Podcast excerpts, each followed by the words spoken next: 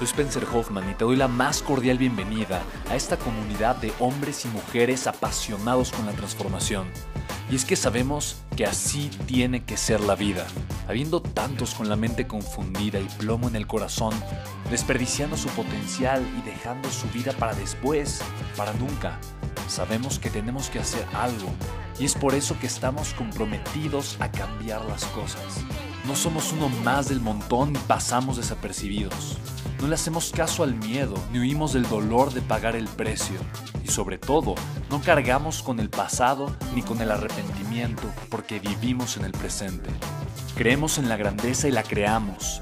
Creemos en quienes lideran con su inteligencia y su pasión y en quienes construyen un imperio con su potencial a pesar de venir de la nada.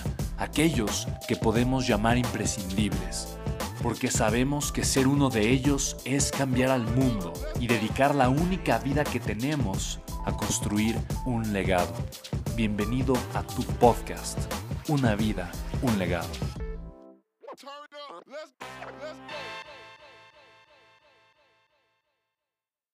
La pregunta es, imagínate que hablando de ese chavo de, de, 22 años llamado Spencer Hoffman, si pudieras regresar en el tiempo ahorita y solamente le pudieras dar un solo consejo que impactara su contexto financiero para siempre, solo uno, ¿cuál sería?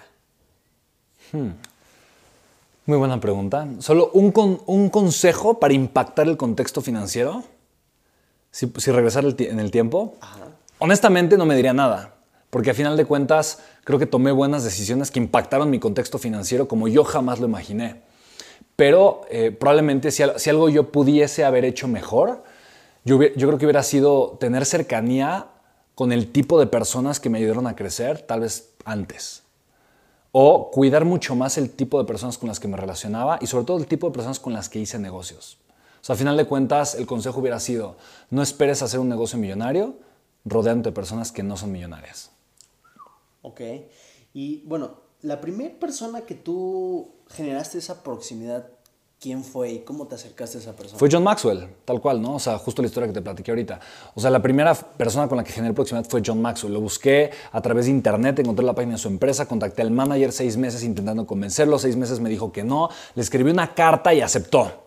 Y cuando aceptó me envió un contrato de más de 100 mil dólares diciendo, Spencer, para que yo pueda ir a México tienes que pagar y firmar este contrato y comprometerte. Y cuando yo vi ese contrato yo dije, ¿qué? ¿Por un día? Sí, por un día me va a cobrar eso. Yo dije, o sea, jamás en la vida he visto esa cantidad de dinero junto, ¿no? O sea, había, a los 19 años había ganado mi primer millón de pesos mexicanos, que eran como 50 mil dólares, me había gastado el 80% de ese dinero, obviamente tenía como 10 mil dólares en ese momento, pero tenía obviamente que pagarle más de 100 mil dólares, más los viáticos, más la organización del evento, más el venue, más la producción, obviamente el lugar, la logística, la publicidad, impuestos, o sea, 20 mil cosas que yo ni siquiera tenía, que ni siquiera tenía contempladas, ¿sabes?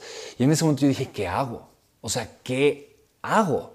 Y yo sabía que tenía dos opciones o decidir no hacerlo, no firmar ese contrato y seguir con mi vida normal, ¿sabes?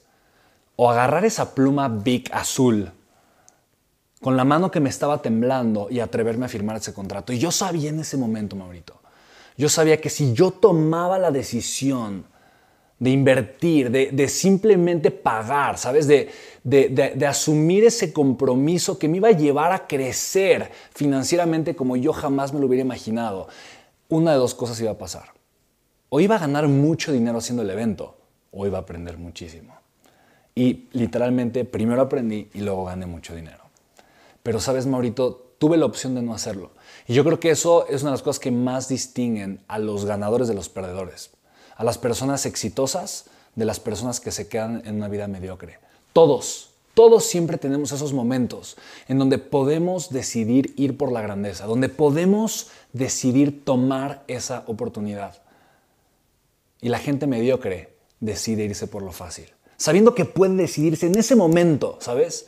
En ese momento me puedo inscribir a ese curso, puedo tomar esa oportunidad, puedo arrancar ese negocio, puedo firmar este contrato, me puedo comprometer a un camino que sí me va a costar trabajo, sí va a exigir lo mejor de mí, pero que me va a llevar a crecer, ¿sabes? O no hacerlo. Claro. ¿No? Y yo creo que, nada más para terminar, yo creo que Maurito, cuando se te presentan ese tipo de oportunidades tienes que ser muy consciente que las oportunidades no se presentan dos veces. La misma oportunidad no se vuelve a presentar dos veces. De estar con una persona, de aprovechar una oportunidad de negocios, de tomar eh, el timing perfecto para hacer algo. Las oportunidades son como barcos que se van. Y si las desaprovechas, no se te vuelven a presentar. Así que para mí fue eso.